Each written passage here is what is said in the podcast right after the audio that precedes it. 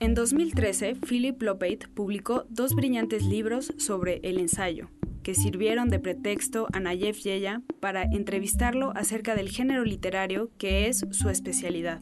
También en este número recogemos Se requiere experiencia, una muestra ejemplar de la ensayística de Lopate.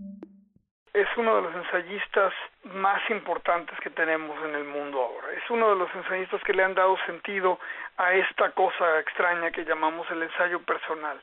Él es uno de estos que le han dado este carácter íntimo o esta relación entre, entre la experiencia personal, el conocimiento, la vida como una, una fuente inagotable de, de recursos narrativos. Yo creo que Lopet ha hecho por el ensayo contemporáneo más que nadie. Es un hombre que no está, que no se permite desconectarse de la realidad, que si bien vive, digamos, en la academia, sería el ejemplo del académico que vive enseñando y vive rodeado de la protección acolchonada que te da el mundo académico. Él está muy en contacto con la experiencia vital de, de la cultura popular. En la entrevista ah, no hubo grandes sorpresas, muchas de las cosas yo que yo que, que él me dijo ya de una u otra manera las conocía, pero pero sí lo sentí hasta cierta forma eh, un poco más resignado a la edad, al desgaste y el ensayo que nos ofreció ah, es precisamente eso, ¿no?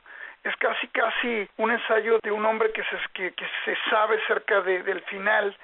Él habla siempre de que el ensayo no puede ser única y exclusivamente mi visión del mundo. No puede ser algo tan ombliguista como solamente mirarte a ti mismo y exaltar todas tus emociones, sensaciones, percepciones. No puede ser solo eso.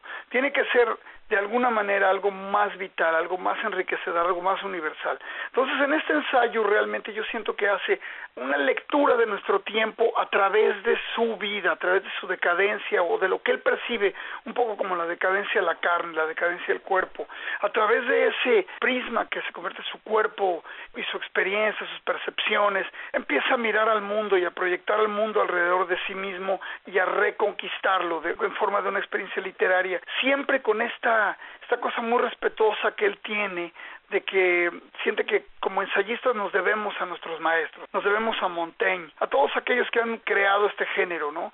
Nunca perdiendo de vista de dónde sale la reflexión que es de sí mismo, de su, de su sentido envejecer.